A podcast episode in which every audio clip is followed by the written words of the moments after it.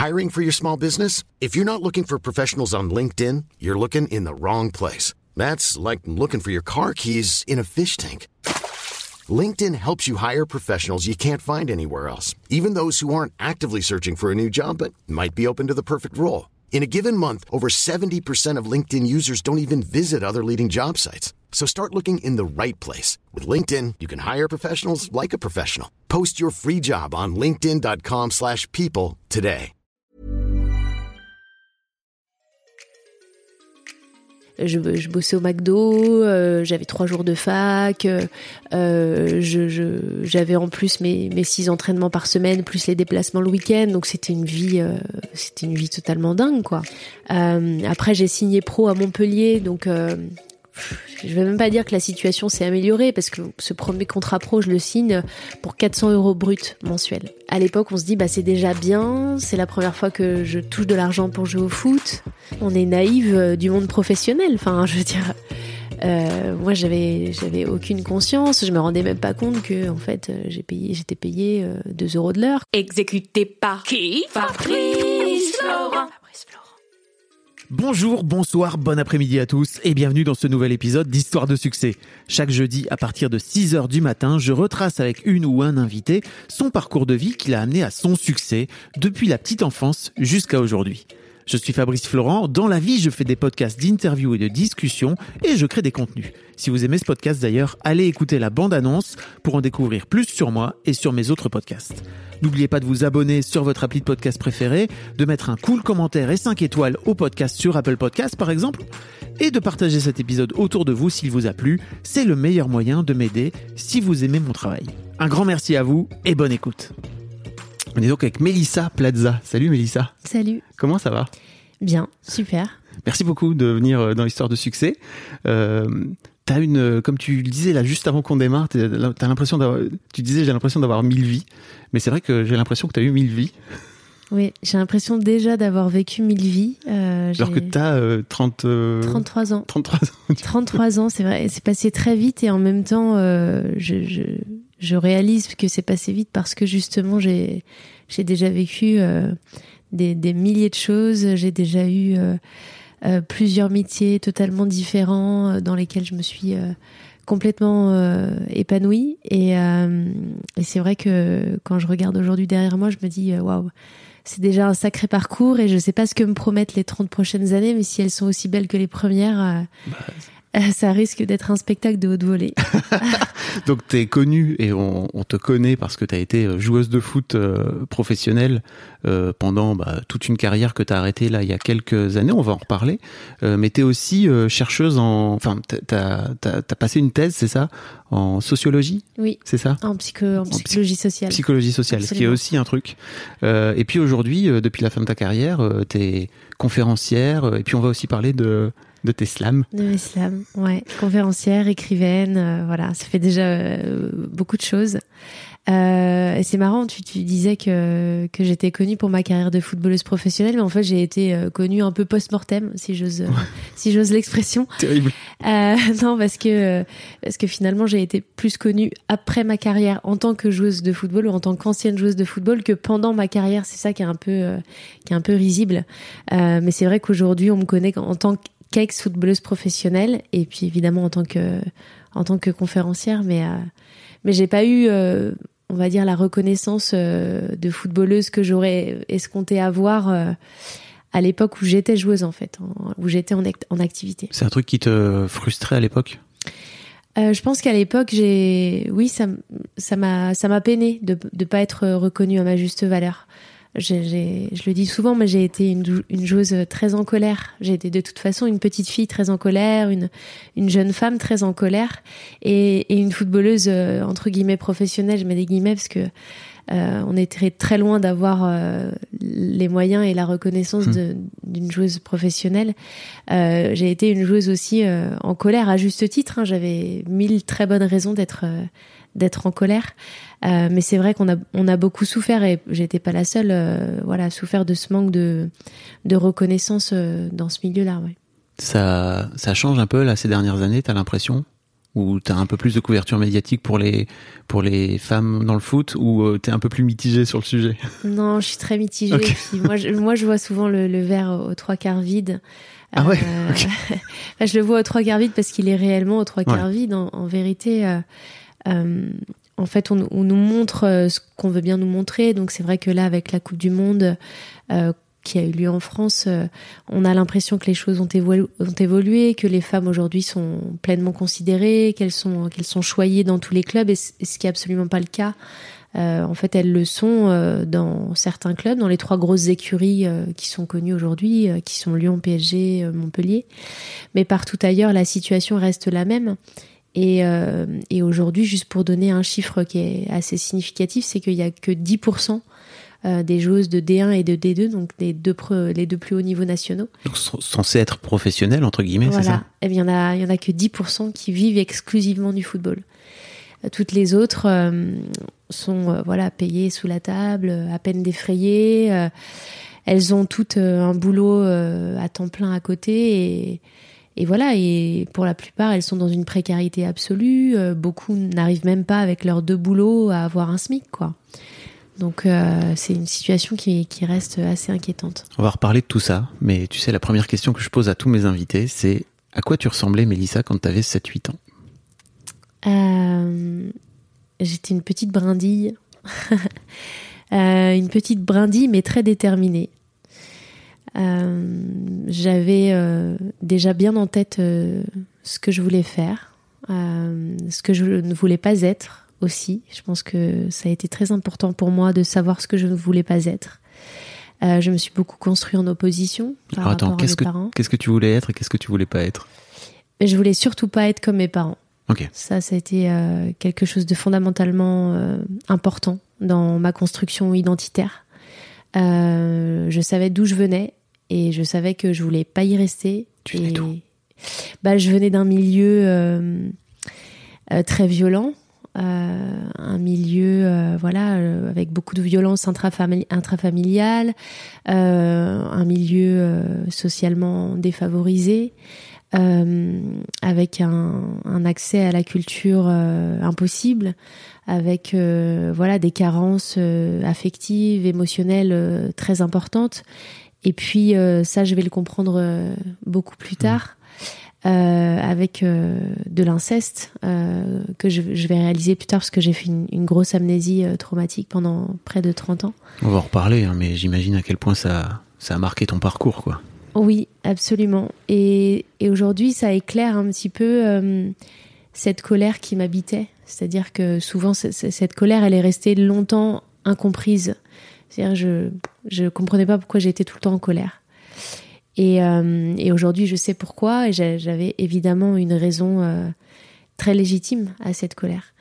Euh, mais du coup, j'ai grandi, voilà, comme une petite fille déterminée à partir de cet endroit, à fuir ces gens chez qui j'étais tombée de manière absolument fortuite, parce que voilà, j'étais née au mauvais endroit avec les mauvaises personnes. Ah, t'es convaincu de ça? Ben aujourd'hui, je me dis que ça, ça faisait partie de l'histoire et que je, sans doute j'aurais pas fait tout ce que j'ai fait aujourd'hui si j'avais pas eu cette histoire. Mais c'est vrai que hum, c'était pas une enfance idyllique, c'est le moins qu'on puisse dire. C'est même un, même un euphémisme. ils font, ils, font, ils, ils- ils faisaient quoi ou Ils font quoi tes parents comme métier? Euh, ils ont beaucoup, euh, ils ont beaucoup vagabondé. Ils ont fait beaucoup de choses différentes. Ma mère a, a fait pas mal de de services. Euh, mon père était euh, ouvrier. Ma mère été aussi ouvrière. Euh, voilà, mais c'est pas- des choses dont j'ai très envie de parler. J'ai pas très envie de parler d'eux. Ah, C'était juste pour comprendre quand tu parles d'un milieu défavorisé, en fait, euh, de Oh. comprendre un petit peu d'où tu viens, en fait, tu vois. Ouais, bah en fait, je, voilà, j'ai eu des parents euh, très violents, euh, des parents qui étaient dans la drogue, euh, Mm. dans l'alcool, avec des conduites sexuelles à risque, et puis surtout voilà de, de l'inceste au quotidien. Mais ça, ça, je l'ai compris que que plus tard. En fait, j'ai posé des mots que que plus tard sur tout ça. On va en reparler parce que c'est c'est venu lors de la. Enfin, ça t'est remonté euh, lors de la, so- la sortie de ton premier livre, c'est ça, en 2019 Absolument. Un livre dans lequel je, je relate euh, mon parcours, mon enfance, euh, un, un livre dans lequel je pensais avoir tout consigné. Et puis, euh, et puis quand le livre est sorti, euh, et alors que tout était censé aller pour le mieux, pour moi, euh, puisque j'avais la réussite sociale que j'avais toujours espérée, eh bien tout s'effondre. Tout s'effondre sans que je ne parvienne à mettre des mots sur, sur ce que je ressens, sur ce qui m'arrive. Donc je, je suis, je suis terriblement angoissée, je, je dors plus la nuit, je dors plus, euh, genre plus une minute la nuit, quoi.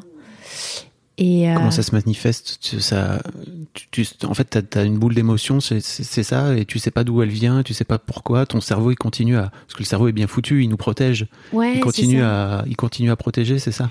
Bah, en fait, il nous alerte, l'alerte est maximale. Euh, ce qu'il faut comprendre, c'est que quand on sort d'amnésie, on sort d'amnésie au moment où on est prête à le faire. Euh, et quand je dis prête, j'entends prête euh, au sens euh, sécurisé. Sécurisé sur le plan économique, sur le plan affectif, sur tous les plans. L'idée, c'est que on sort d'amnésie quand il nous est possible de sortir d'amnésie, c'est-à-dire quand on n'est plus en danger, quand on n'est plus entouré de ses agresseurs, etc., etc. Et donc euh, moi, ça se manifestait de plusieurs façons. Euh, euh, en journée, j'allais avoir, euh, je sais pas, une boule dans la gorge omniprésente ou, ou un poids sur sur le plexus très important qui m'empêchait de, de respirer, donc je, je suffoquais en permanence. J'avais l'impression parfois qu'on m'étranglait alors que j'étais toute seule dans la pièce. Il y a vraiment, enfin, il y a de quoi devenir folle, quoi, parce Ouais. qu'on se dit mais qu'est-ce qui se passe? Et puis c'est surtout voilà ces angoisses, ces, ces angoisses nocturnes où en fait je parvenais pas du tout à m'endormir. Mon cerveau ne s'éteignait plus. Et euh, j'avais de la tachycardie, mais ça durait, je sais pas, 4-5 heures, quoi. Et donc j'ai traversé cette période euh, euh, dans une solitude effroyable, Ah ouais? Parce que c'était le moment où, où j'avais le plus de conférences, c'était le moment où il y avait la promotion du livre, où il fallait donner le change sans arrêt Fallait pas flancher, quoi. fallait pas flancher. Et en fait, ce qui était fou, c'est que bah, la solitude, quand elle tape à ta porte ou qu'elle tape à la porte de ton hôtel 4 étoiles, elle, elle est encore plus virulente, quoi. Elle est, elle est encore plus cinglante, cette solitude. Et, euh, et ça a été très dur.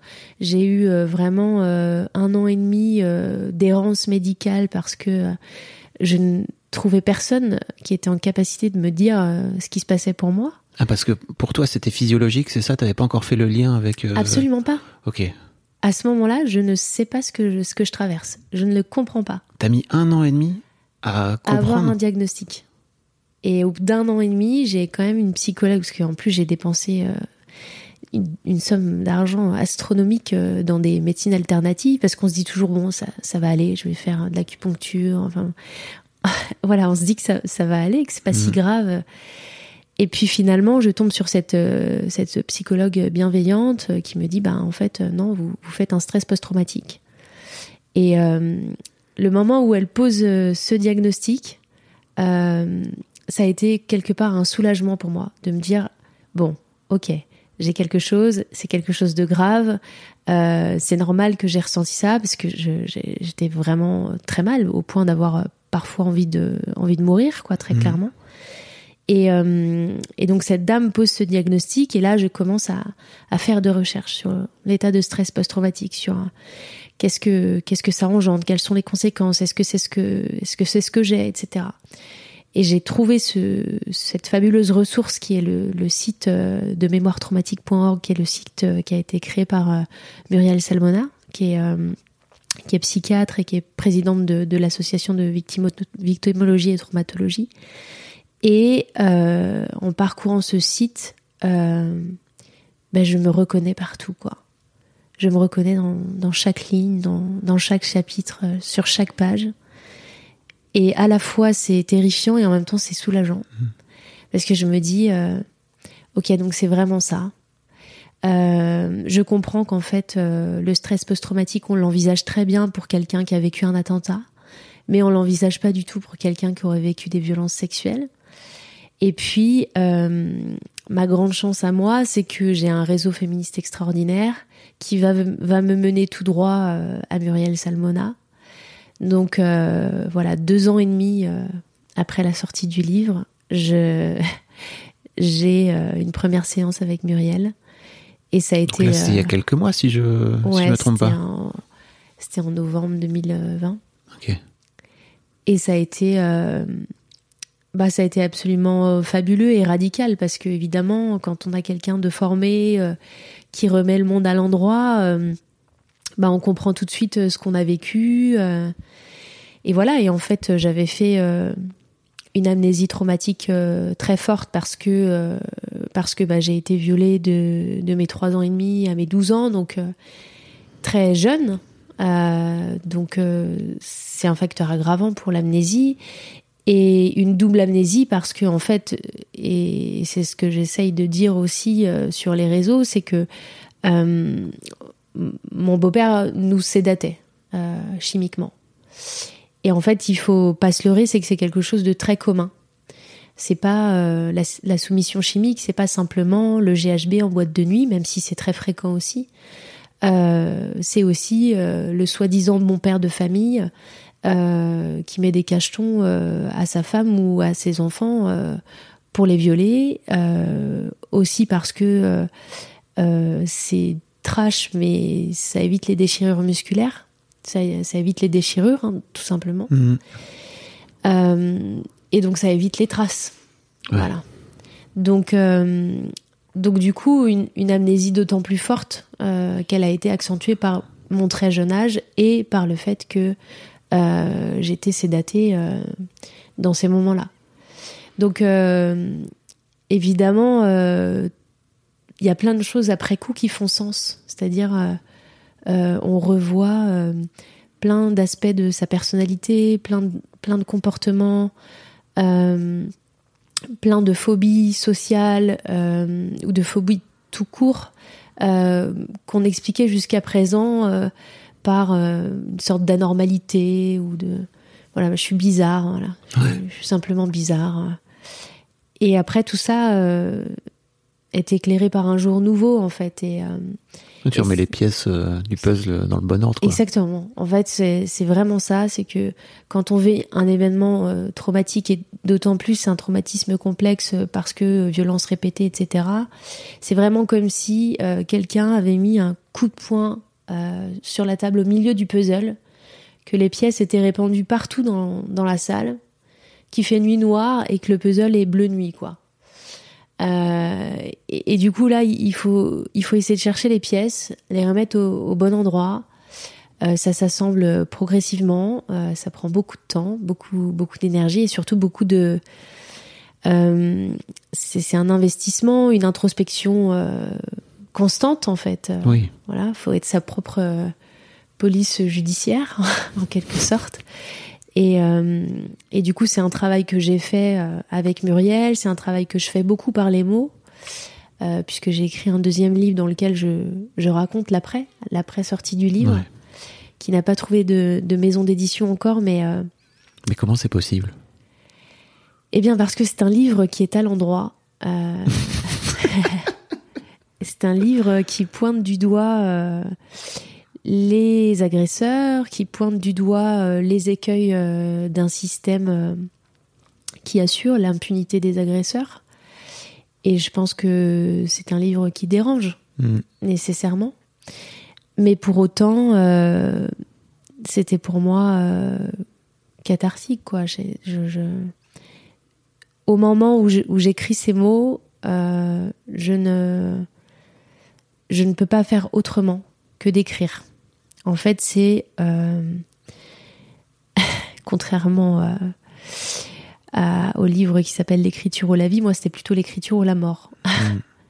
Donc vraiment, quand j'écris, euh, je, je, le fais parce que je me dis je vais, je vais me sauver par l'écriture. Mm. Donc euh, au début, j'écrivais parce que je ne savais pas nommer ce qui m'arrivait.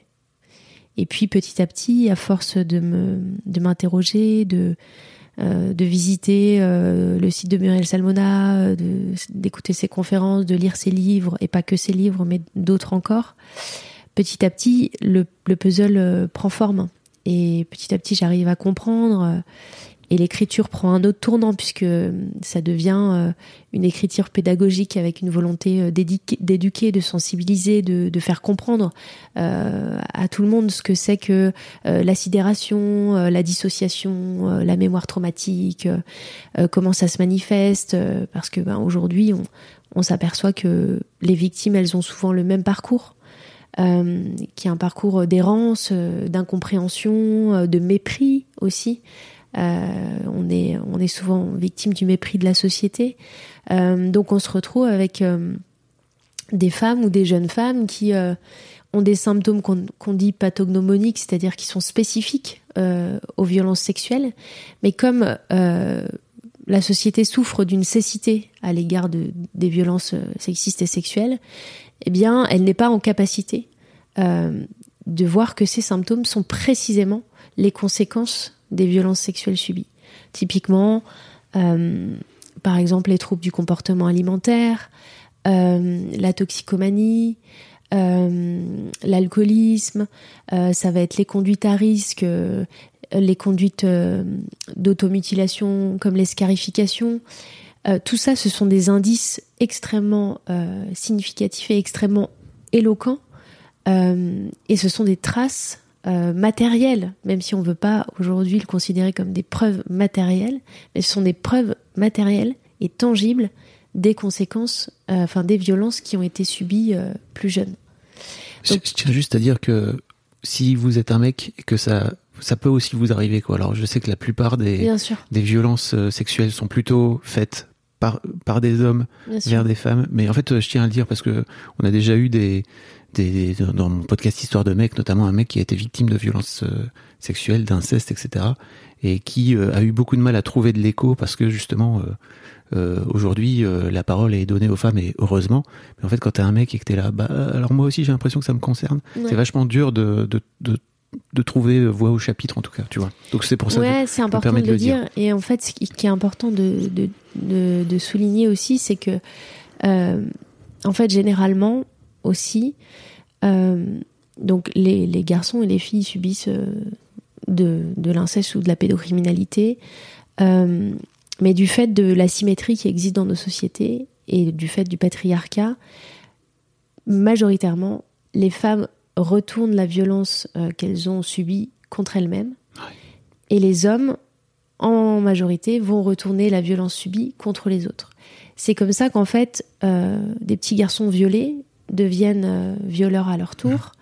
Et euh, c'est comme ça que des petites filles euh, violées vont euh, se faire du mal, faire des tentatives de suicide. On a du mal à comprendre les- la scarification, etc.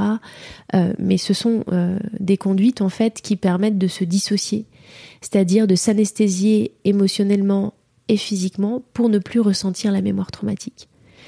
Et donc c'est vrai que c'est des sujets qui sont très peu abordés aujourd'hui dans notre société. Et moi, l'idée de ce livre, c'était aussi de les donner à voir et de les donner à comprendre. Euh, parce que ma mission, euh, c'est d'arriver à vulgariser des choses qui sont parfois compliquées et parfois inaccessibles pour les rendre accessibles euh, à tout le monde. C'est ta mission aujourd'hui. Tu considères que c'est ta mission. Ça, c'est intéressant parce que tu, tu- Ouais, Non, mais je vois que tu. Les gens le voient pas, mais je vois que t'as un petit sourire en me disant Est-ce que je peux m'autoriser à dire que c'est ma mission? Mais tu viens de le dire.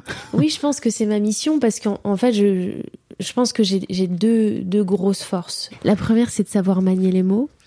Euh, et, la deuxième, je dirais, c'est de savoir euh, euh, partir de quelque chose de très complexe et d'en faire quelque chose de, simple et de, compréhensible par tout le monde. Et quand on a ces, deux forces, bah, je pense que c'est intéressant, important et d'utilité publique de pouvoir les mettre à disposition. Et donc c'est ce que je fais, euh, c'est ce que je fais notamment dans les slams en fait, parce Ouais. que je pars d'une histoire euh, de femmes très complexe, avec euh, de multiples facteurs, de multiples variables. Attends, mais tu t'expliques là que tu fais des slams, mais. je suis partie Enfin, dans tous les sens. non, mais c'est pas ça, c'est que c'est hyper intéressant parce qu'effectivement, je crois que c'est un prolongement. Pour, juste pour terminer sur ton livre qui est pas édité Oui, pour l'instant. Je sais qu'il y a des gens qui sont éditeurs et éditrices qui nous écoutent. oui, On peut te contacter où? Sur Instagram par exemple? On peut t'envoyer un DM oui. Sur Instagram, euh, sur mon site internet. euh, Ok. Voilà, c'est un livre euh, qui aurait toute sa place aujourd'hui dans les mains de tout le monde. Tu sais que c'est intéressant parce que j'ai reçu dans l'histoire de Daron Mylan. Je sais pas si tu as suivi ce que Mylan a fait. Mylan est chanteuse.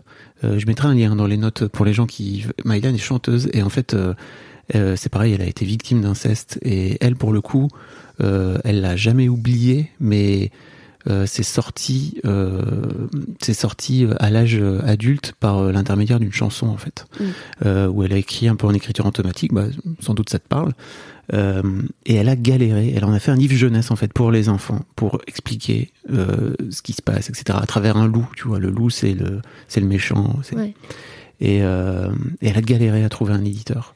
Donc euh, parce que en fait, euh, les, le, le tabou, il joue aussi là-dessus. C'est-à-dire que les éditeurs disent, en fait, on va pas mettre à côté de Choupi euh, un bouquin où on va on va expliquer aux enfants l'inceste. Bah si, au contraire, c'est hyper important.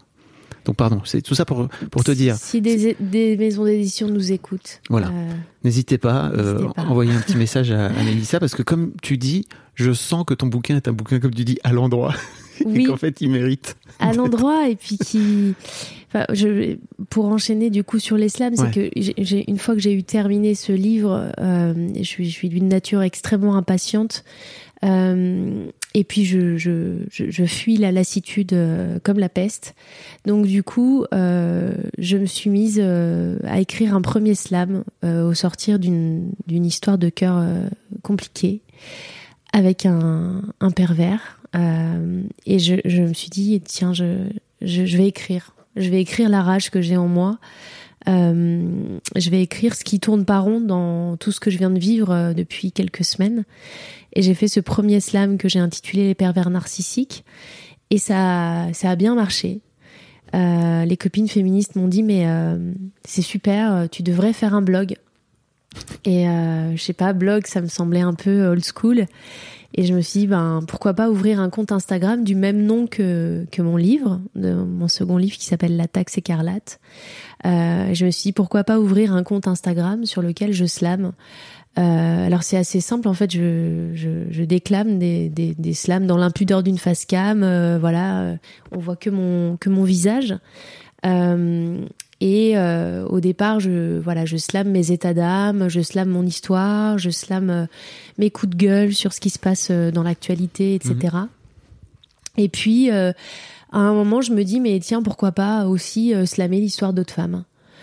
Pourquoi pas euh, euh, aider d'autres femmes à comprendre, à mettre la lumière au bon endroit, euh, euh, peut-être à les faire avancer euh, euh, là où elles se situent euh, dans une impasse, euh, voilà. Et donc je fais ce premier slam sur l'histoire d'une copine à moi qui s'appelle Natacha, euh, qui avait vécu l'enfer des violences conjugales, qui avait survécu aux violences conjugales, puisqu'elle a vraiment failli mourir des violences conjugales. Et j'écris ce premier slam, et je, ça a été jubilatoire euh, de, de pouvoir mettre en mots euh, son histoire, de voir à quel point ça sonnait juste pour elle, ça sonnait juste pour moi aussi, euh, à quel point on pouvait rendre justice avec les mots et à quel point aussi on pouvait donner le bon éclairage. Parce que souvent dans ces histoires, il y a toujours un, un petit, un petit clair-obscur. Y a toujours un endroit où on n'est pas trop certaine qu'il y a un truc qui est pas net.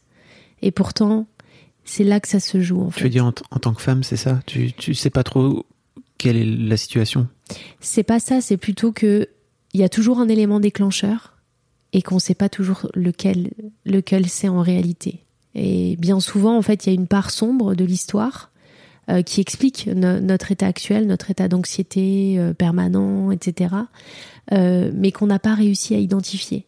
Et donc moi, je viens tirer les fils et je viens mettre le projecteur au bon endroit en lui disant, écoute, je pense que cette partie-là de ton histoire, c'est peut-être celle-là qui pose un peu problème.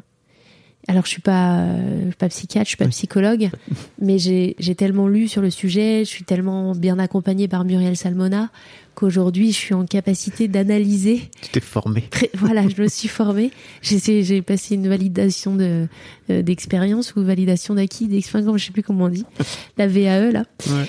Euh, donc du coup, c'est vrai que souvent, en fait, pour elles, ça, ça, c'est très précieux parce que de poser des mots justes sur ce qu'elles ont vécu, euh, c'est déjà en soi un cadeau. Mais en plus, euh, quand j'arrive à pointer du doigt euh, ce qui pose encore problème pour elles aujourd'hui et qui n'est pas résolu, bah, ça les aide aussi dans leur processus thérapeutique, quoi. Il y a bon, je te racontais là quand t'es arrivé que vraiment trois minutes avant, j'étais en train de d'écouter ton slam sur, je, je crois, ta propre histoire d'inceste. Ouais, ça te dérange pas si on l'écoute? Absolument pas. Ok. Alors comment ça marche Pardon. Antoine qui monte va faire un petit montage, mais en fait je voudrais bien qu'on l'écoute ensemble, si tu veux, plutôt que de le mettre en post prod. Ouais. Arrêtez, j'ai l'impression d'être vieux parfois. Je suis là. Mais comment ça marche Instagram Voilà. Mon livre est sorti et le sommeil s'est enfui. Il n'a laissé place qu'à de funestes angoisses, des idées crasses, tenaces.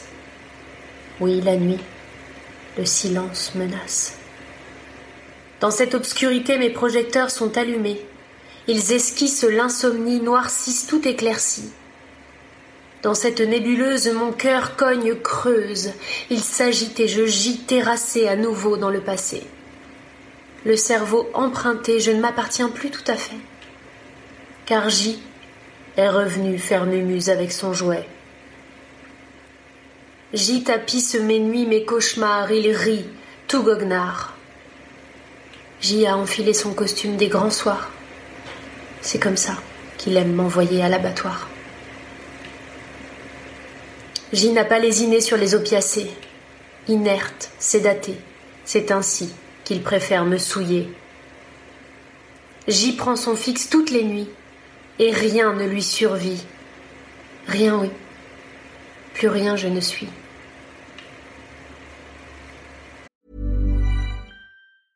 I'm Sandra, and I'm just the professional your small business was looking for. But you didn't hire me because you didn't use LinkedIn jobs. LinkedIn has professionals you can't find anywhere else, including those who aren't actively looking for a new job but might be open to the perfect role, like me. In a given month, over 70% of LinkedIn users don't visit other leading job sites. So if you're not looking on LinkedIn, you'll miss out on great candidates like Sandra. Start hiring professionals like a professional. Post your free job on linkedin.com/people today. 30 ans ont coulé, mais le présent est comme gelé dans le passé. Dans son absence, J continue d'étrier. Le pied dans l'étrier, il ne m'offre aucune clémence. Ubiquité démoniaque. Il traque et matraque toute velléité paradisiaque. J, tes infamies, ma tête les a longtemps enfouies. Mais mon corps, lui, ne s'en est jamais remis. Aucun droit à l'oubli n'est permis dans l'amnésie. Ma dépouille se souvient, vieux diable, de ton chibre de tes mains. Encodages indélébiles dans ma chair servile. Pour moi, inceste à perpétuité. Pour toi, sept décennies d'impunité. J. Mon oubli était sans doute ton meilleur alibi. Mais à toi maintenant de récupérer tout ton fourbi. Waouh. Bah, c'est pareil, ça fait pareil la deuxième fois. C'est pas, c'est pas le meilleur euh, en termes d'élocution, mais euh, Attends. Euh, je- oui, bon, d'accord. si tu veux. si je puis me permettre, c'est que de la forme. Et en fait, on s'en fout un peu. ouais. D'accord. Après, le texte est. Le texte est tellement puissant que. Et puis c'est vraiment parce que c'est vrai que je, je l'ai écrit à un moment particulier. Je l'ai écrit où, à un moment où, où c'était difficile, où j'étais dans le, dans le dur. Et euh, je vais pas dire qu'aujourd'hui tout ça c'est derrière moi parce que ce serait ce serait mentir. Et puis euh, ce voilà, je, disons que ça, ça va de mieux en mieux, euh, que euh, qui me laisse un peu plus tranquille euh, la nuit. Hmm. Mais mais ça m'a demandé ça m'a demandé beaucoup de travail, ouais, beaucoup de travail, beaucoup d'introspection, et puis surtout je heureusement pour moi et c'est ce que c'est ce que je dis souvent, c'est que je fais partie des privilégiés entre guillemets. Euh, évidemment pas au sens de ce que j'ai vécu, euh, très clairement, je, je souhaite ça à personne. Euh, mais je fais partie des privilégiés en tant que femme dans cette société qui a des moyens économiques de pouvoir s'offrir des soins, qui a des moyens, qui a eu un réseau féministe extraordinaire pour aller jusqu'à Muriel Salmona, qui est qui est débordée et qui voilà qui, croule sous le nombre de patientes. Donc euh, j'ai beaucoup de chance d'avoir euh, d'avoir eu la possibilité d'être suivie par cette euh, cette cette cette femme extraordinaire. Et donc du coup, forcément, ça avance plus vite quand on est bien suivi. Je veux dire, en moyenne, on met, en tant que victime, on met à peu près 8 ans avant de, de trouver la bonne personne formée et compétente pour nous accompagner sur le sujet. Ça vient aussi de ça vient aussi du tabou, j'imagine, qui est autour de, qui est autour de tout ça. C'est que forcément, toi, tu vas voir, tu as dit un an et demi de, de médecine alternative, etc., avant Ouais. que de trouver quelqu'un qui pointe du doigt le truc, quoi. Ça veut dire que Ouais, et puis un an et demi de. Au-delà de l'errance médicale, c'est du mépris. euh, je, je raconte dans le second livre euh, à quel point parfois euh, les, les psychiatres qui ne sont pas formés euh, sont d'une. C'est même pas d'une maladresse, mais c'est vraiment d'une condescendance euh, innommable, quoi. J'ai- des, psychiatres qui ont placardé sur leur mur des caricatures de patients qui souffrent de leur obstination à souffrir. Euh, des psychiatres qui te demandent la première séance alors que t'as même pas raconté pourquoi t'es là, euh, qui te posent la question mais mais madame vous êtes vous êtes vivante n'est-ce pas? Donc sous-entendu en fait de, de quoi tu te plains Hmm. Euh, et qu'est-ce qu'elle peut bien avoir euh, cette euh, cette jeune femme euh, euh, très belle euh, euh, qui oui, c'est quoi son avoir souci, quoi. c'est quoi, quoi son souci? De, de quoi elle peut se plaindre, franchement? Et, et par ailleurs, euh, j'ai aussi euh, euh, fait le tri dans, dans, dans mes amis, puisque euh, il y a aussi beaucoup de gens qui sont pas capables de, de supporter euh, ces afflictions, qui sont qui tournent le dos euh, à la souffrance quand elle est trop importante, euh, ou qui estiment que euh, euh, bah, parce que tu t'appelles Melissa Plaza, que euh, que tu as réussi euh, socialement, alors euh, dans cette société euh, capitaliste, hein, Mm. voilà, que tu as réussi socialement, que tu que as de la visibilité sur les réseaux, que tu commences à être connu, que tu ne peux pas souffrir, que, te, que, que tu dois forcément aller bien, puisque tu as une vie que beaucoup t'envient. Et donc c'est aussi un moment de, de solitude extrême où tu te dis, bon, ok, ces gens-là sont peut-être pas des amis finalement. Ces gens-là ne veulent peut-être pas mon bien. Donc c'est un moment, euh, ouais, je, parle d'errance parce que ça a été, euh, ça a été vraiment ça, où à chaque fois que tu tapes à la porte de quelqu'un pour euh, essayer de dire ce que tu n'arrives même pas toi à nommer, ce que tu n'arrives même pas à comprendre, ce ça là qui qui te ronge, qui te bouffe à l'intérieur, et que tu, ne sais pas où déposer ça. Tu, ne sais pas, voilà, parce qu'à chaque fois que tu le déposes quelque part, soit on te on te fait les gros yeux euh, en mode oh là euh, non désolé c'est trop pour moi euh, là ce que tu me racontes. Soit on te dit bon écoutez madame c'est quand même pas si grave des enfants violés il y en a plein. Enfin bon c'est un peu ça quoi. Et et donc ça a été un an et demi de ouais de d'errance et, et, de, schizophrénie presque parce que par ailleurs je devais absolument donner le change sur scène euh, ven- vendre des livres, les dédicacer. euh, euh, C'était extrêmement gênant parce que euh, j'avais plein de, de gens, plein de, de femmes qui, venaient- qui venaient me dire ô combien elles admiraient ma résilience, ma capacité à être encore debout. Et moi, j'avais envie de leur dire, mais vous vous rendez pas compte À l'intérieur. je suis, je suis, euh, je suis à même le sol. Je suis là, euh, acculée dans le coin du ring. Je n'en peux plus et, et je ne peux pas vous le dire. Enfin, il y avait quelque chose de très paradoxal dans dans ce que je vivais.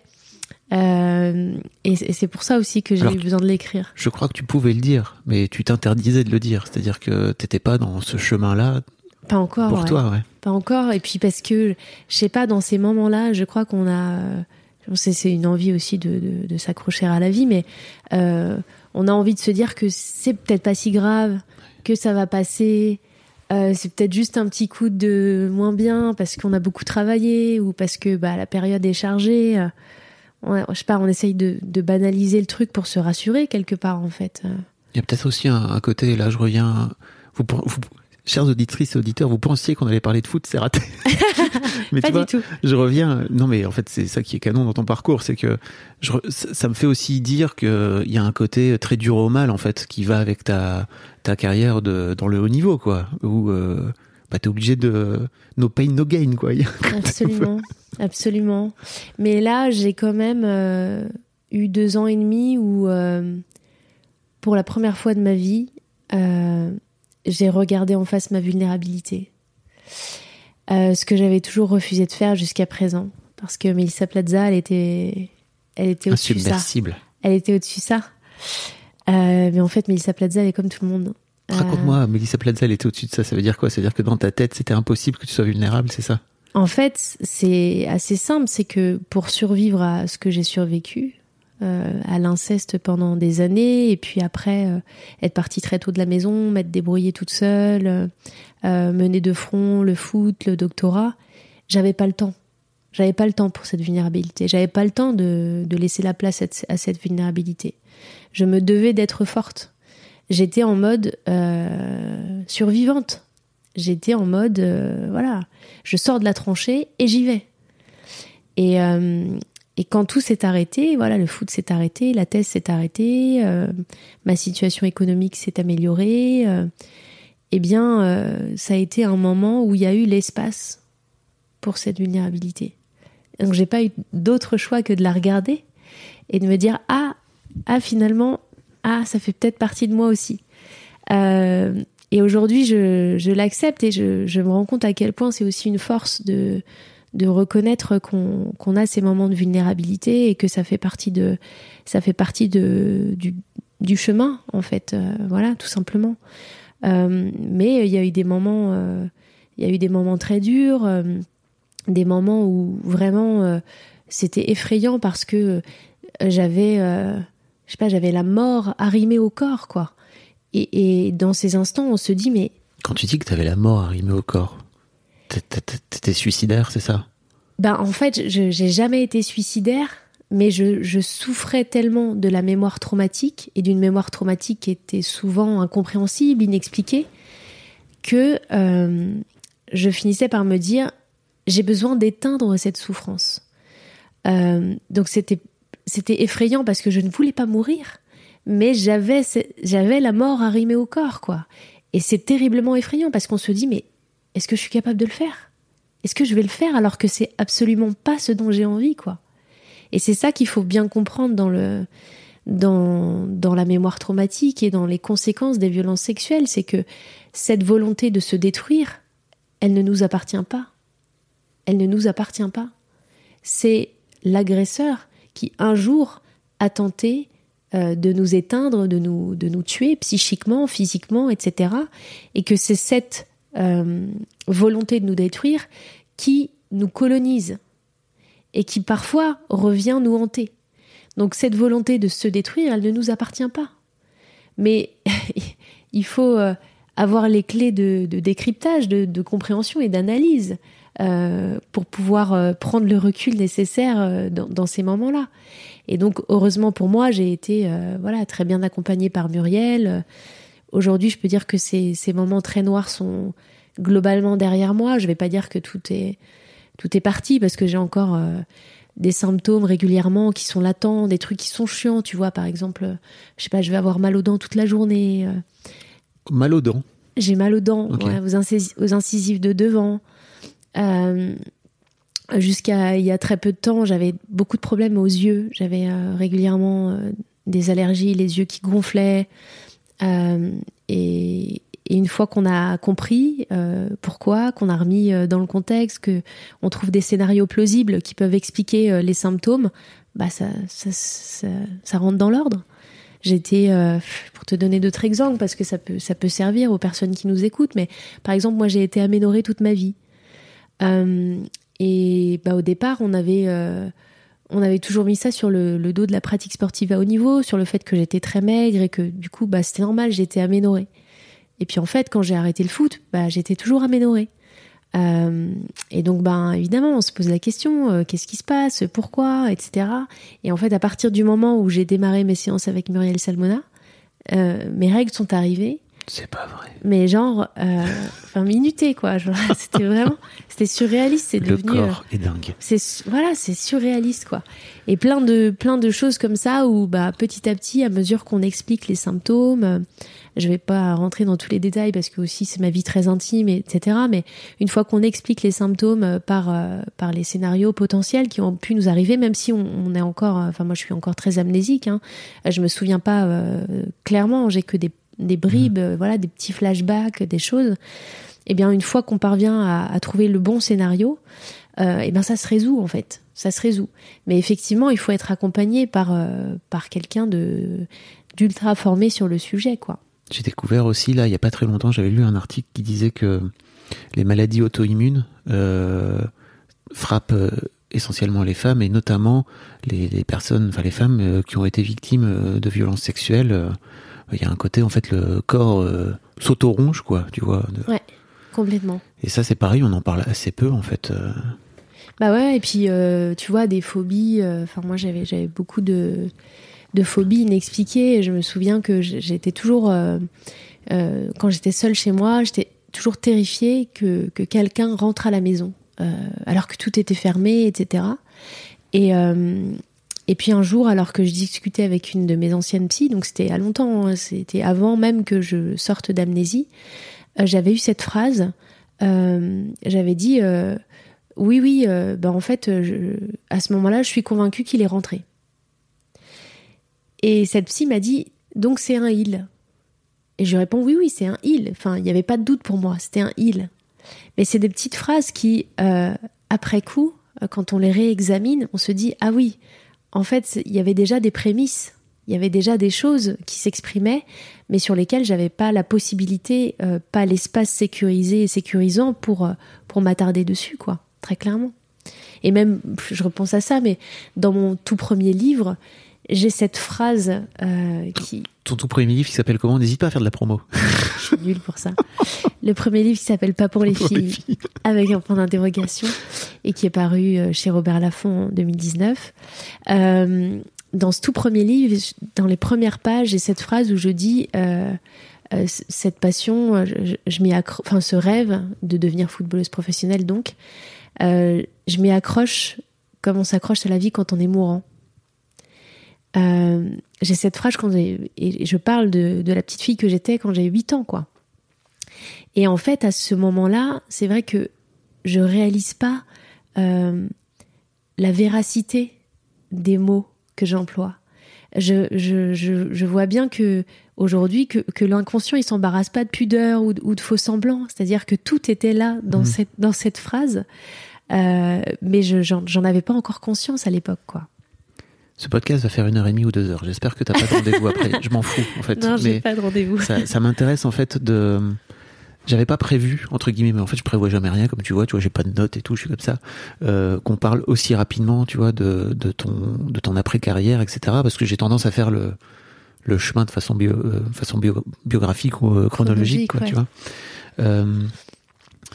Mais euh, si tu veux bien, je veux bien qu'on revienne quelques années en arrière, parce que et de rebondir sur euh, la petite fille de 8 ans que t'étais Ouais. et euh, dont tu as parlé très, très rapidement, où tu disais que tu étais une petite fille en colère et que quelque part le foot euh, te permettait de pouvoir canaliser cette colère, c'est ça à l'époque?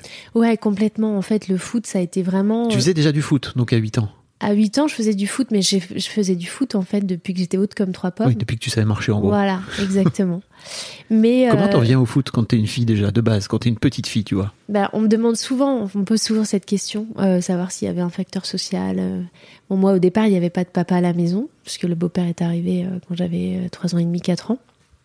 Euh, Il n'y avait pas de grand frère, pas de cousin, donc c'était vraiment, euh, je sais pas, c'était une passion un peu fortuite, quoi. C'était une, une rencontre euh, extraordinaire. Mais t'as des t'as des copains garçons qui te qui viennent te mettre au foot ou avec qui tu veux Non, jouer non, machin non? Non, je sais pas, c'est c'est venu comme ça, vraiment. C'est quand je parle de rencontre fortuite, c'est vraiment ça.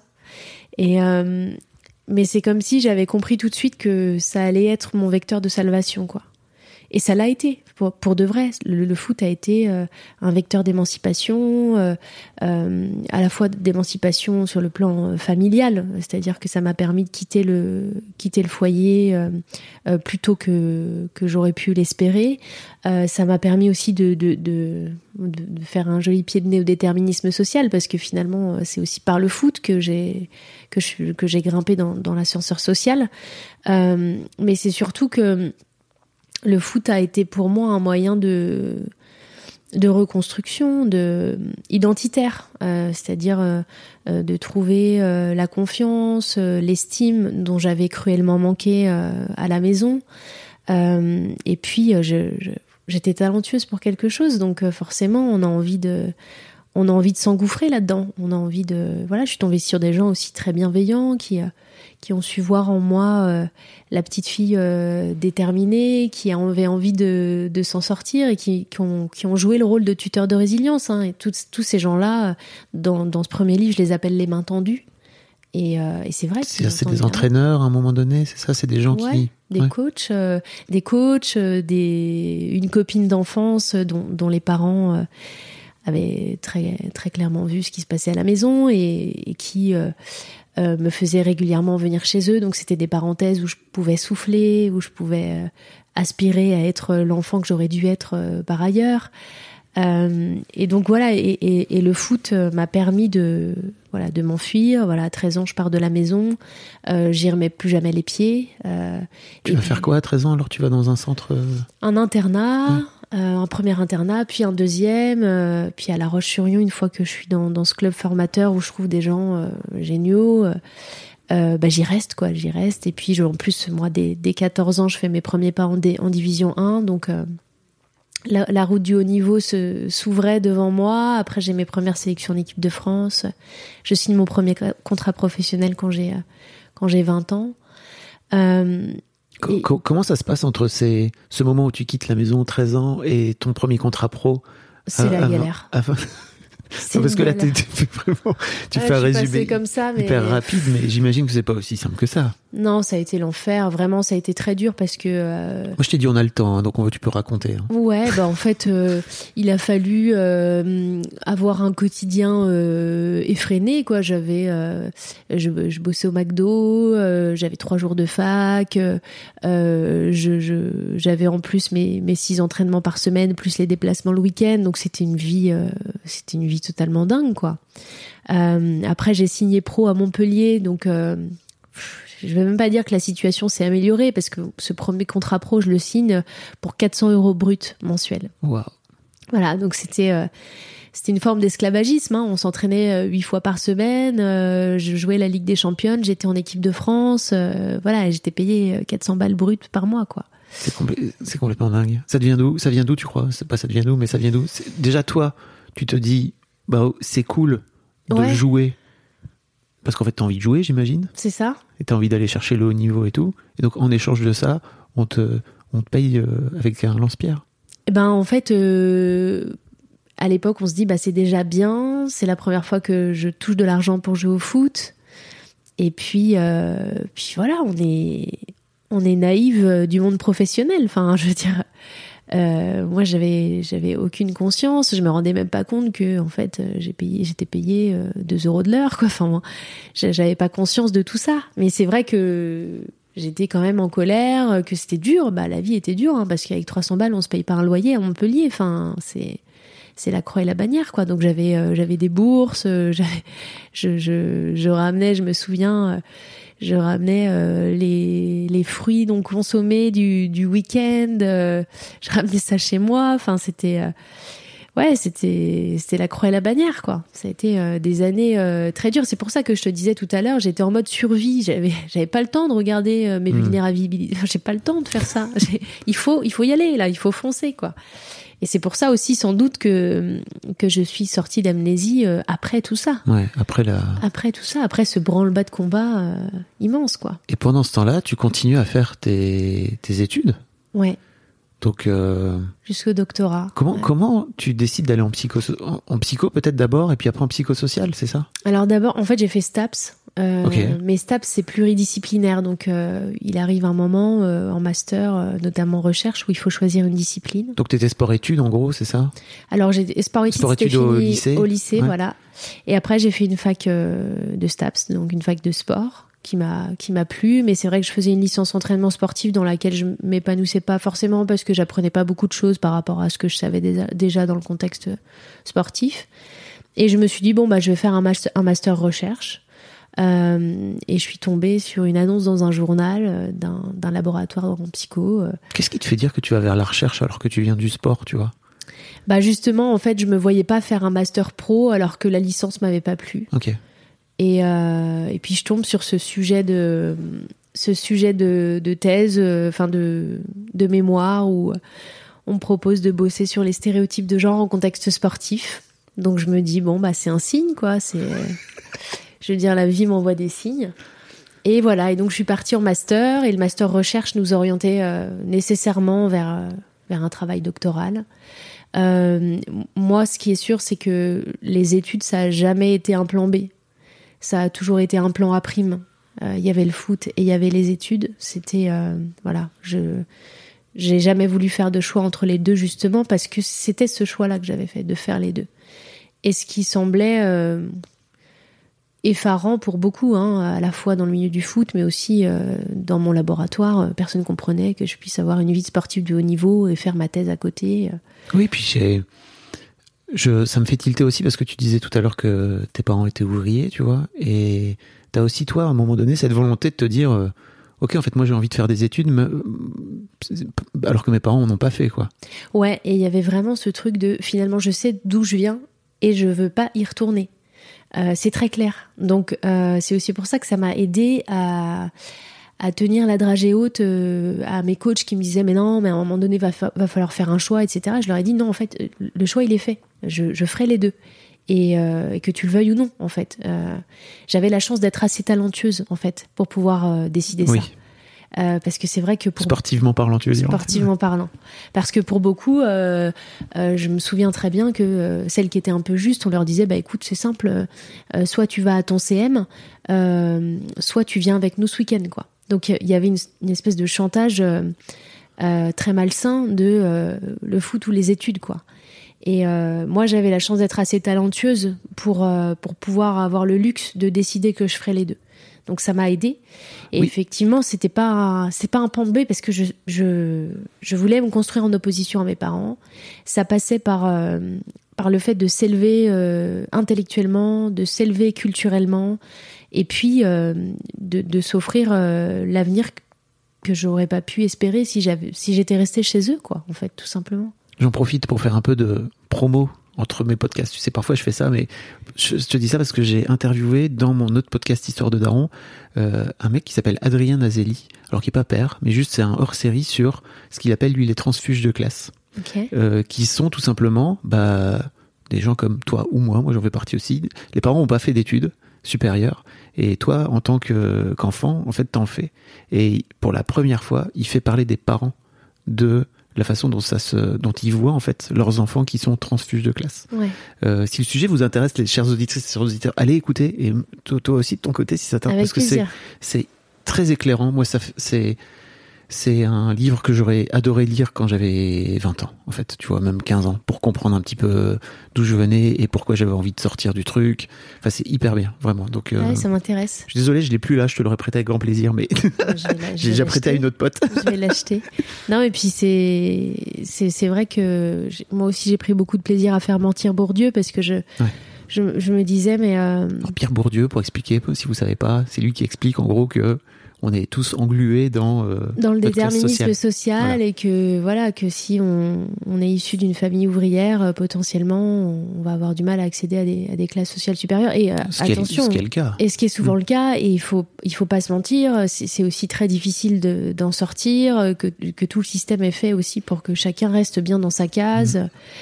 Voilà, donc euh, c'est vrai que moi j'avais ça en, en- en tête, je pense, tout au long de ma carrière, c'était de me dire euh, surtout je veux pas leur ressembler quoi. Et ça m'a ça m'a guidée donc euh, j'ai suivi cette voie là parce que euh, parce qu'il n'y avait pas d'autre choix en fait il y avait pas et puis aussi je, suis satisfaite d'avoir pris cette option parce que finalement quand ma carrière de footballeuse s'est arrêtée ça a été euh, très inattendu très soudain. Euh, j'avais encore plein de rêves euh, d'équipe de France euh, euh, de partir à l'étranger de, de faire que du foot après ma thèse etc tous ces rêves se sont éclipsés euh, d'un coup d'un seul. Tu peux peut-être raconter ce qui s'est ce qui s'est passé. Ouais, bah en fait, ce qui s'est passé, c'est que j'ai bon, j'ai déjà cumulé pas mal de blessures euh, au genou, et puis euh, et puis dans mon dernier club pro, euh, le club me fait jouer euh, blessé, donc je sors sur blessure à un match, et puis finalement. euh, euh, voilà, j'ai été négligée euh, bah, en tant que joueuse, hein, en tant que femme footballeuse, j'ai été négligée, donc on m'a pas euh, offert les examens, les soins nécessaires, et donc on m'a fait jouer blessée pendant des mois et des mois. Alors pour expliquer, c'est ton le club dans lequel tu joues à l'époque, c'est l'En Avant Guingamp, Ouais, qui est aussi bah, qui est un club mixte, hein, c'est-à-dire qu'il y a aussi un, il y a une section une section homme euh, qui est euh, en D1 ou peut-être je me trompe mais Ouais, c'est ça, en D1, ouais, exactement. Euh, donc il y a des pros, il y a des j'imagine qu'il y a un staff médical qui prend soin des joueurs parce que comme ils sont très payés, Des joueurs, voilà. les joueurs sont, sont très bien payés, faut en prendre soin. Enfin, des joueurs, mais pas des joueuses. les joueuses sont Voilà. de ce fait-là mal payées, donc il y a aussi un peu un cercle vicieux qui, qui joue autour de ça. C'est-à-dire que comme bah, t'es pas très bien payé, on prend moins soin de toi parce que finalement tu constitues, euh, capitalistiquement parlant, un investissement moindre. quoi. C'est ça. Donc on fou. avait un, un médecin qui disait euh, bénévole. Voilà, un médecin bénévole euh, qui était. Bon, pas, je sais pas si on peut appeler ça un médecin, mais bref. Donc du coup, ils m'ont fait jouer blessé pendant des mois et des mois, et puis un beau jour, n'en pouvant plus, j'ai pris les choses en main et, Et toi, tu joues blessé? je joue blessé. et tu mords sur ta chic? Exactement. Et puis, euh, mais bon, il faut aussi On revient no resituer- pain no gain, hein, tu vois. Ouais. Toujours ce truc de. Et puis il faut resituer, c'est que en parallèle, je j'essayais péniblement de terminer ma thèse. euh, je venais de changer de club, de quitter l'Olympique Lyonnais en me disant bah il faut absolument que je que je retrouve du temps de jeu pour retrouver l'équipe de France. Donc euh, Donc, en gros, tu jouais à l'Olympique Lyonnais, qui est un, un des gros clubs. euh, voit le plus gros club. Voilà. Et de ce fait-là, tu, tu faisais euh, le banc, en fait. Je faisais le banc Mais et pas de temps de puis jeu. et puis voilà, je, je prenais énormément de plaisir, hein, même en étant remplaçante à l'Olympique Lyonnais. J'aurais aimé poursuivre là-bas, mais j'avais euh, l'équipe de France dans un coin de ma tête et je me disais il faut absolument que je joue si je veux faire les JO de Rio, quoi. Donc je me suis dit bah je vais partir dans un plus petit club pour retrouver du temps de jeu. Pour te Et- montrer un petit peu et pour que les sélectionneurs se disent, tiens, en fait, Il y a celle-là.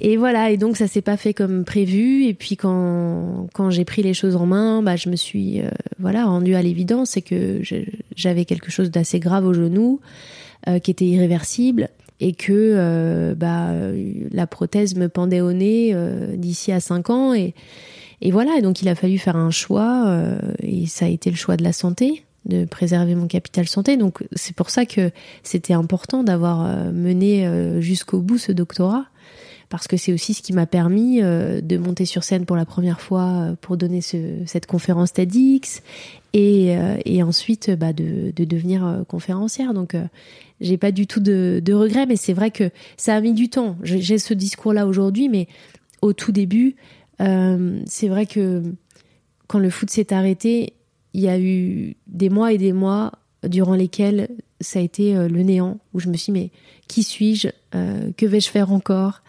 Euh, Où je, je voyais les listes de l'équipe de France sortir et je, je pleurais. Je me disais, mais je vois toutes ces filles là avec qui j'étais il y a pas si longtemps que ça et, et j'aurais dû y être en fait. Pour, pourquoi je n'y suis pas? Et euh, donc t'es pas allé au JO aussi de ce fait-là? ni les JO, ni la Coupe du Monde au Canada, ni la Coupe du Monde en France. Enfin, Et oui, parce que disons qu'à 33 ans, tu es encore en âge de pouvoir. Bah, j'avais 27 ans à l'époque. Wow. J'avais 27 ans à l'époque. Et t'es- on peut dire qu'entre 27 et 30, en général, les sportifs sont au top de leur niveau parce qu'ils ont cumulé suffisamment d'expérience pour pouvoir être euh, euh, au top et pour pouvoir euh, avoir engrangé justement de l'expérience. Et en même temps, physiquement, tu continues à tenir le coup, quoi. Exactement. Et puis moi, j'avais en tête de, une fois la thèse terminée, de me consacrer euh, entièrement au football, de voir ce que j'étais capable de faire si je faisais que ça aussi. Euh, bon, voilà, ça s'est pas, ça s'est pas fait comme euh, comme c'était prévu. Et puis, euh, et ce qui m'a, je pense, la plus belle leçon que que j'ai apprise de de cette épreuve, c'est que à un moment donné, il, il faut arrêter dans la vie de se demander si ce qui nous arrive est juste ou injuste. Parce qu'on n'avance pas comme ça. C'est qu'est-ce que je fais de ce qui m'arrive? Et quand on, quand on réfléchit comme ça, ça rend les choses beaucoup plus faciles, euh, beaucoup plus digestes aussi. Et, euh, et c'est ce qui m'a permis de me projeter. Et ce qui est rigolo, c'est que dans, cette conférence TEDx là, euh, qui s'appelle Désolé ma puce, ça n'existe pas pour les filles. je t'as vu, j'apprends. Je, je la termine en disant si j'avais pas fait de foot, je serais passée à côté des plus beaux moments de ma vie. Et à ce moment, à ce moment-là, quand je dis cette phrase, j'y crois dur comme fer. Je crois vraiment que j'ai vécu les plus belles années de ma vie et que c'est terminé. Et en fait, bah, toute la suite va me montrer que, en fait, il me reste encore des choses incroyables à vivre. Euh, que remplir les stades, euh, c'est euh, c'est très bien, mais que remplir les scènes, c'est jubilatoire aussi. Et que euh, délivrer les messages sur l'égalité femmes-hommes, sensibiliser euh, à travers mon parcours, à travers euh, mes slams, euh, voilà, à travers mes prises de parole, que ça c'est quelque chose d'encore plus beau, dans lequel je me sens encore plus utile, dans lequel je me sens reconnue, parce que c'est ce que je te disais tout à l'heure. Aujourd'hui, je suis reconnue en tant qu'ex-footballeuse, mais cette reconnaissance, je l'ai gagnée sur la scène en fait. Je l'ai pas gagnée sur le terrain, je l'ai gagnée sur la scène. Et ça, c'est d'autant plus honorifique, quoi. Aujourd'hui, tu te dis, tu te dis ça, mais enfin, la, la Mélissa d'aujourd'hui se dit que que, que c'est cool, mais j'imagine que la Mélissa qui était sur les terrains euh, avait envie de de briller, quoi, tu vois. Et, et, euh, Ouais. je peux comprendre en plus, hein. Oui, elle avait envie de briller. parce que c'est c'est quand même ton, enfin, c'est quand même ta vie, tu vois, le foot jusque là. Oui, elle avait envie de briller, mais elle était aussi. euh, Elle avait des entraves dans ce milieu-là. Donc en fait, elle pouvait pas briller. La Mélissa de l'époque, elle était en colère parce que euh, parce qu'elle en avait ras-le-bol d'être dans un milieu qui ne la considérait pas. Euh, je pense aujourd'hui que j'aurais jamais pu briller euh, comme je le brille aujourd'hui parce que le contexte ne me le permettait pas. J'étais en colère parce que ben on avait on était discriminés tout le temps. On avait euh, le terrain, euh, le petit quart de Oui. terrain à la nuit tombée euh, parce que bah, tous les garçons avaient réservé les créneaux. On avait des chaussettes en taille 45-48 parce qu'il reste que ça chez les garçons. C'est les déplacements en bus scolaire, les sandwichs au débo sur l'heure d'autoroute malfamée. C'est, enfin, tout ça, en plus des inégalités salariales évidemment, et euh, du manque de médiatisation, de considération, des injonctions à la féminité permanente, tout ça, au bout d'un moment, c'est pesant. Et ça freine tes performances. En tout cas, moi, ça freinait les miennes. Et ça nourrissait ma colère. Et c'était une colère en plus qui était euh, pas partagée. C'est-à-dire que euh, euh, mes copines étaient tellement stockholmisées euh, qu'elles n'arrivaient pas à être en colère. Non, mais je, je, leur jette pas la pierre parce Ouais. que c'est très dur en Mm. fait d'être en colère dans un système où on est opprimé, où on a peu de place pour s'exprimer, peu de place pour exister et que notre place est précaire. Oui, puis il faut expliquer que quand tu es sportif de haut niveau, tu grandis là-dedans. C'est-à-dire que tu n'as- jamais rien connu d'autre, en fait. Donc forcément. Et puis ça se, ça se, cette misogynie, elle se double de la culture du dolorisme qui est quand même très présente dans le sport. Le dolorisme, Bah de, La de- douleur. de la douleur, c'est ça, du fait pain, de no gain. exactement le fait d'aller tout le temps, euh, enfin de justifier la performance par la douleur extrême. Euh, et puis par aussi, euh, euh, quand j'entends douleur, j'entends douleur physique, mais douleur psychique aussi, parce que bah, on estime que bon, la bienveillance, c'est pas ce qui va nous amener à être performant. Mais je pense que il y a quand même des, enfin aujourd'hui, si on mettait des coachs en entreprise et qui se comportaient comme ils se comportent sur le bord du terrain en entreprise, euh, bon, il serait, il finirait au prud'homme, quoi. Mm. Donc pourquoi est-ce que dans le sport, on autorise euh, de tels euh, comportements déviants qu'on n'autoriserait pas dans n'importe quel autre contexte professionnel? Tu crois pas qu'il y a un truc aussi de de, enfin, de, de répétition en fait? Tu vois tout comme les enfants battus finissent par battre leurs Oui, enfants etc quoi tu vois C'est ce qu'on a eu, donc on, on- c'est comme ça Et que ça a marché, voilà. Et ça a marché. Ah oui, mais si on avait fait différemment, tu penses pas que ça aurait marché Mhm. mieux?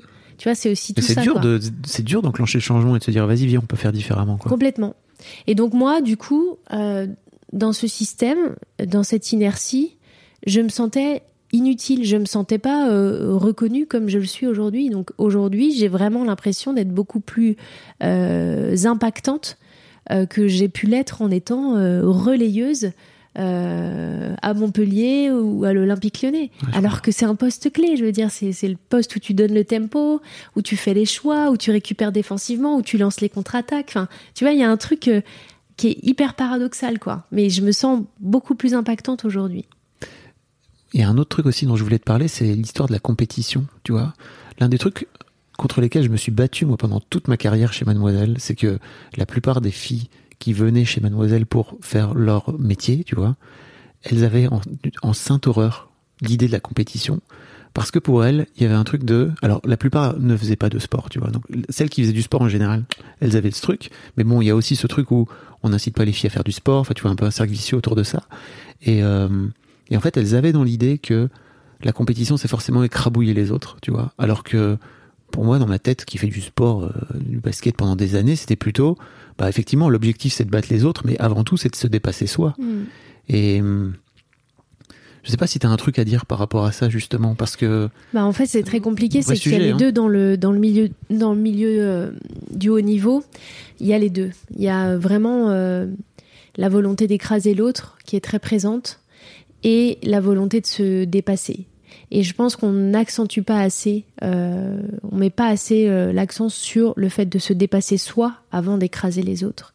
Euh, mais dans les sports collectifs, euh, nécessairement, le fait d'écraser l'autre, c'est très présent aussi, parce que ta place, elle s'acquiert au détriment d'une autre. Donc il faut pas se leurrer non plus.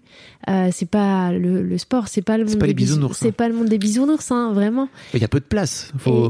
Peu d'élus, Mm. enfin voilà, donc ça, ça demande euh, par moment, euh, euh, je pense, d'aller plus loin encore que, que le simple dépassement de soi, malheureusement. Malheureusement. Mais euh, ça, c'est très social, en fait, euh, que, que les femmes n'aiment pas la compétition. C'est juste que on leur a appris euh, dès le plus jeune âge à être très dociles, euh, à faire la place aux autres. voilà. Donc, c'est pas, c'est pas très étonnant, ce, ce constat. T'as une anecdote folle aussi où dans un où vous êtes à la mi-temps en train de gagner 3-0 Ouais. Ce qui est déjà c'est c'est bien 3-0 en général, Ouais. c'est une bonne marge au, au foot pour les gens qui connaissent pas le foot. C'est plutôt cool quoi. C'est plutôt déjà très bien. Ouais. et, euh, et en fait vous arrivez avec 3-0 à la mi-temps et là votre coach Ouais, le coach de l'époque, euh, qu'on va pas citer, parce que je veux pas me retrouver au tribunal. Euh, ah, il t'a il t'a menacé? Non, non, mais euh, Il pourrait? il pourrait. Ah. Et pas juste au sens métaphorique du terme, si tu vois ce que je veux dire. Non Bah, c'est c'est pas le genre de, de gars que t'as envie de provoquer, quoi. Ok. Euh, Wow. Ouais, ouais. Et tu donc, veux dire physiquement physiquement. Ok, ok. Non mais pour euh, dire les choses clairement. Pour dire les choses clairement. Et euh, effectivement, il est, il est arrivé dans le vestiaire très fâché, euh, comme il l'était souvent en fait. Et euh, il nous a dit un truc qui moi m'a, qui m'a marqué et qui me marquera pour le reste de ma vie. Il nous a dit, en nous regardant droit dans les yeux et en nous pointant du doigt, une à une, vous voulez faire les salopes avec moi? Je vais toutes vous baiser une par une. Si vous mettez pas, si vous mettez pas 8-0, si on rentre, si on met pas 8 buts, vous rentrez à pied. S'il n'y a pas 8-0 à la fin du match, vous rentrez à pied. C'était ça la phrase. Et euh, je me souviens du silence de morte qui régnait, ce qui était euh, surréaliste, parce que faut, imaginer, les, les- les femmes qui avaient dans ce vestiaire ont un tempérament d'acier, quoi. Un tempérament d'acier. Elles sont toutes à ce niveau-là de leur discipline quoi. C'est ça. Elles sont au top. C'est, c'est, c'est des guerrières, c'est des, c'est des badass, quoi. Et silence de morte dans le vestiaire. Et euh, moi, je réalise la teneur des propos en traduisant à Megan Rapinoe qui est à côté de moi. Parce que Megan me demande euh, qu'est-ce qui se passe, quoi? Megan Rapinoe, qui est, elle, connue parce que c'est. La joueuse emblématique euh, aux États-Unis, Mm. voilà, qui, qui défend. Le soccer étant hyper euh, populaire pour le coup. euh, Oui. Enfin, le soccer. euh, le le foot fé- soccer étant un sport plutôt pratiqué par les femmes. féminin, voilà. Le foot, le foot pour eux, c'est plutôt les, les bonhommes qui, qui Voilà. se rentrent dedans avec une balle. Le foot américain, c'est le ça. foot US. Et donc, je traduis à Megan et, euh, et en fait, Megan était déjà, euh, était déjà hyper dissidente, quoi. Donc, euh, elle éclate de rire. Elle éclate de rire et moi, je, moi, je suis terrifiée, en fait. Elle éclate de rire, moi, je suis terrifiée. C'est ça la différence, quoi. Mm. Et euh, Ton éclat de rire à l'époque, il veut dire. euh, mais... il se prend pour qui Et donc du coup, euh, c'est vraiment une scène qui m'a marquée parce que je me suis dit en fait, euh, on n'a rien dit. Il est sorti du vestiaire, on a joué la deuxième mi-temps et on a gagné 8-0. Ce niveau de soumission, Des bonnes petites soldates. ouais, Mm. c'était vraiment.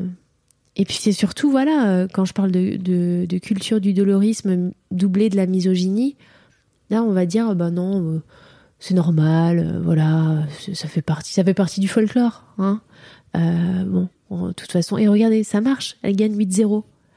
Donc on est rentré en bus. C'était loin, hein. Rodez-Lyon, ça aurait pu être loin quand même.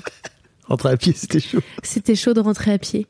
Et, euh, et voilà, il y a des anecdotes comme ça. Il y en avait malheureusement, euh, malheureusement à l'appel. Et puis bah voilà, ces mecs-là, euh, on les, on les dégage sans inscrire sur leur dossier en rouge, misogyne finie, à ne surtout pas embaucher dans le prochain club. Donc du coup, ben ces mecs-là, après, ils, ils filent dans d'autres clubs.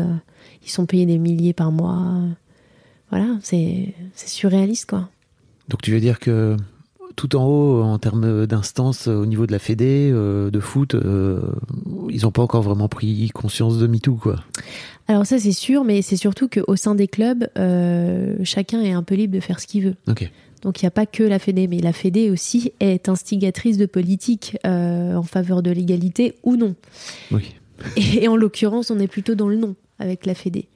Euh, on est plutôt dans le déni, on est plutôt euh, parce que c'est voilà, c'est aussi euh, on parle de MeToo, mais c'est sorti dans tous les sports.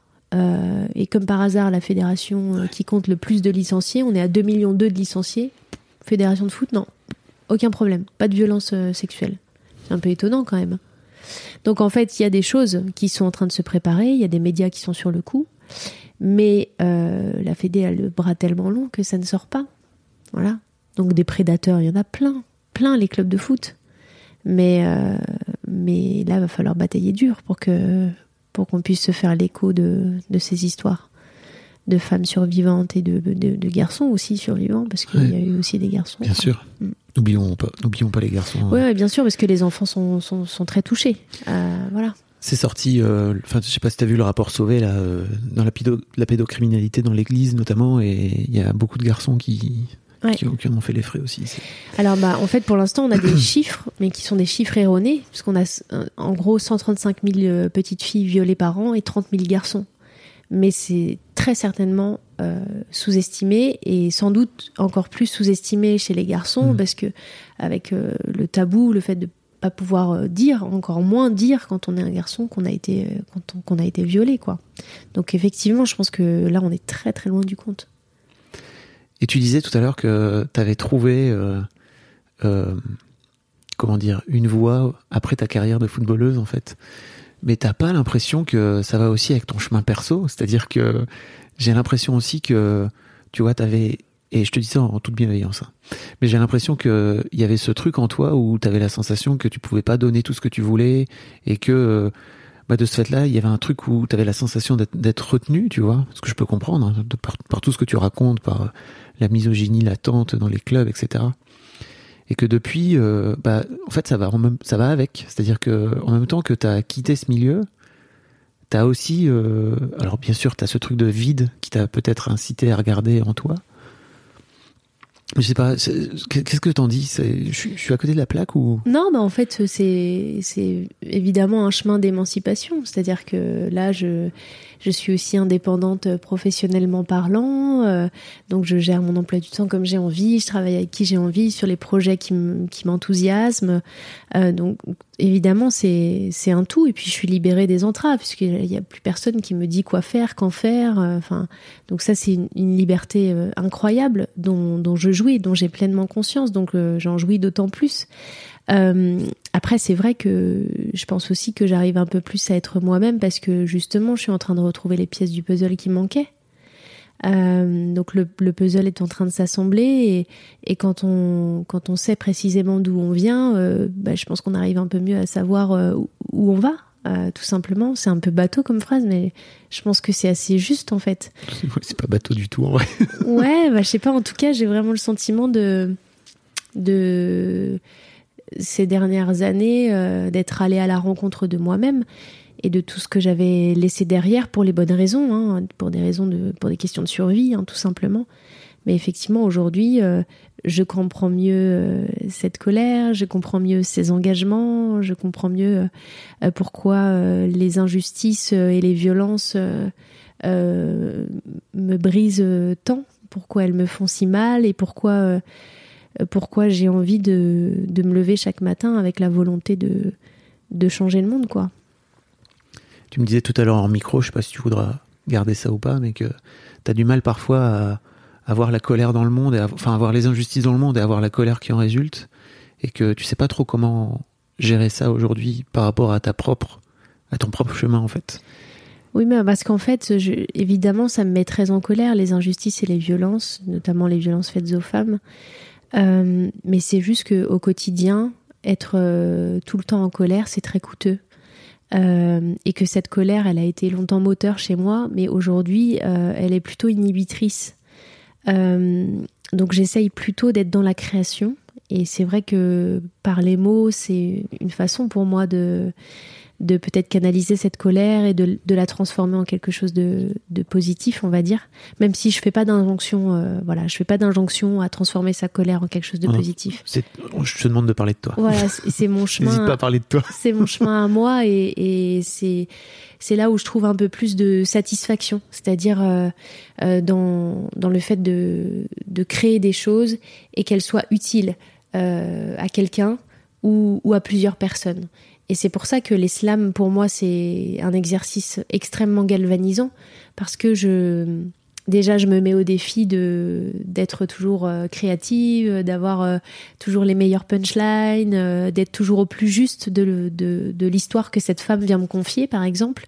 Et puis surtout, je me dis bon bah cette histoire, si elle peut éclairer cette femme et puis d'autres femmes, euh, bah, c'est gagné en fait. Euh, donc c'est tout l'enjeu pour moi aujourd'hui, euh, c'est de voilà de, de garder cette colère qui est saine et qui est digne, mais de pas trop la nourrir non plus au quotidien pour préserver ma santé mentale aussi, parce que voilà ça ça reste fragile.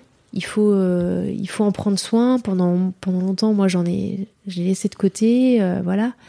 Et aujourd'hui, je suis décidée à, faire en sorte euh, d'être la garante euh, de cette santé mentale. Donc, euh, de ta propre santé mentale. De ma propre santé mentale. Ce qui est une très bonne idée. C'est une très bonne idée. Ta propre garante de ta propre santé mentale. Ouais, et puis c'est surtout que, bah voilà, maintenant je, je me connais, je sais que. Moi j'ai eu beaucoup de chance, ça je l'ai pas dit tout à l'heure beaucoup de chance d'avoir le sport parce qu'il y a beaucoup de victimes de violences sexuelles euh, qui ont des conduites euh, dissociantes, donc euh, ces moments où on essaie de s'anesthésier pour ne plus rien sentir, par la drogue, par l'alcool, par les médicaments, par les scarifications. Moi j'ai eu beaucoup de chance, c'est que ma conduite dissociante, ça a été le sport. Et que cette conduite dissociante, c'est une, conduite dissociante, mais c'est aussi une conduite d'évitement. C'est-à-dire qu'on ne peut pas aller trop au-delà de nos limites, parce que sinon le corps casse, et donc on peut plus se dissocier. Donc, faut trouver le, juste milieu. Et donc, moi, mes conduites dissociantes, si j'ose dire, mes conduites euh, d'évitement, euh, c'est le sport et c'est les mots, c'est l'écriture. Et effectivement, c'est moins dangereux pour la santé. Donc, j'ai en ça beaucoup de chance puisque euh, je, suis préservée des conséquences et du cercle vicieux d'autres conduites dissociantes qui finalement quand on prend des médocs ou, de l'alcool ou de la drogue en fait c'est un trauma qui nourrit le trauma et, et on s'en sort difficilement quoi donc j'ai en ça beaucoup de chance d'avoir eu le foot dans ma vie parce que c'est vraiment ce qui m'a sauvée et c'est pas le cas de tout le monde parce que dans ma famille du coup euh, on est plusieurs enfants euh, hmm. Et ça n'a pas été, je vais pas rentrer dans le détail parce que c'est leur, leur, vie, oui. et ça les regarde, mais on a eu trois parcours complètement différents et les conséquences n'ont pas du tout été les mêmes sur, euh, sur nos vies, en tout cas. Voilà, donc c'est important de le préciser que moi, le sport, bien sûr, euh, il y a eu des moments difficiles et bien sûr, c'est un, milieu qui m'a ramené aux violences que je fuyais au départ. Mais ça a été aussi en première instance euh, un vecteur de salvation. Merci pour tout ça, vraiment. Est-ce qu'il y a un, sujet dont tu aurais aimé parler et sur, sur lequel je t'ai pas amené? Ben, 1000. Je vais pas. te faire une liste. Je sais pas, on a, non, on a déjà beaucoup. J'ai l'impression d'avoir beaucoup parlé. Je sais pas du tout quelle heure il est. C'est passé vite. Euh, non, c'était très bien. C'était très bien. Merci beaucoup. Non, mais merci à toi, vraiment, pour euh, cette vulnérabilité, déjà. Ouais, qu'on donne euh, à, tout le monde, là. Ça fait plaisir. Et, j'espère que ça va, ça va parler à plein de gens. En tout cas, moi, ça m'a beaucoup parlé. Donc, merci beaucoup. C'était cool. Super, merci. On peut te retrouver sur les réseaux sociaux oui, sur, euh, sur Instagram. Donc, euh, j'ai un compte public, Melissa Plaza 8. Et j'ai un compte sur lequel je slam qui s'appelle La Taxe Écarlate. On mettra tous les liens dans les notes. Voilà. Ça se passe comme ça dans les podcasts. Twitter aussi, c'est Melissa Plaza. Et je suis en ce moment changemaker pour LinkedIn. Oui. Euh, donc je, je, fais des posts sur l'égalité femmes-hommes au travail euh, toutes les semaines. Euh, donc je suis sur LinkedIn euh, aussi et je pense que j'ai fait le tour. Et puis euh, voilà, n'hésitez pas à suivre mes slams, il va y en avoir plein d'autres. n'hésitez pas à me contacter pour les conférences, tout ça. C'est pareil, c'est sur mon site internet. Merci beaucoup. MélissaPlaza.com. On mettra tous les liens dans les notes oui, si voilà. jamais vous voulez cliquer, comme ça c'est plus simple. Un grand merci à toi, en tout cas, c'était super. Merci. Merci beaucoup pour votre écoute. Avant de nous quitter, si vous avez aimé ce podcast et cet épisode, merci de lui mettre un commentaire sur Apple Podcast et 5 étoiles de préférence. C'est le meilleur moyen de le faire connaître. Vous pouvez faire comme Macha Chose qui a écrit comme toujours avec les podcasts de Fab Florent, on a l'impression d'être une petite souris. Les invités sont intéressants, tout comme leur parcours de vie. On rit, on s'interroge, on apprend, et on apprend aussi sur soi. Merci Fab, tes podcasts sont inspirants. Eh ben merci beaucoup, ça fait plaisir. Et si vous voulez faire comme elle, vous vous rendez sur Apple Podcast et vous cherchez Histoire de succès directement dans votre appli ou sur votre ordinateur. Merci beaucoup à vous et rendez-vous jeudi matin à la même heure à partir de 6h du matin dans votre appli de podcast pour un nouvel épisode d'Histoire de succès. When you make decisions for your company, you look for the no-brainers. If you have a lot of mailing to do, stamps.com is the ultimate no-brainer. Use the stamps.com mobile app to mail everything you need to keep your business running with up to 89% off USPS and UPS. Make the same no-brainer decision as over 1 million other businesses with stamps.com. Use code PROGRAM for a special offer. That's stamps.com, code PROGRAM.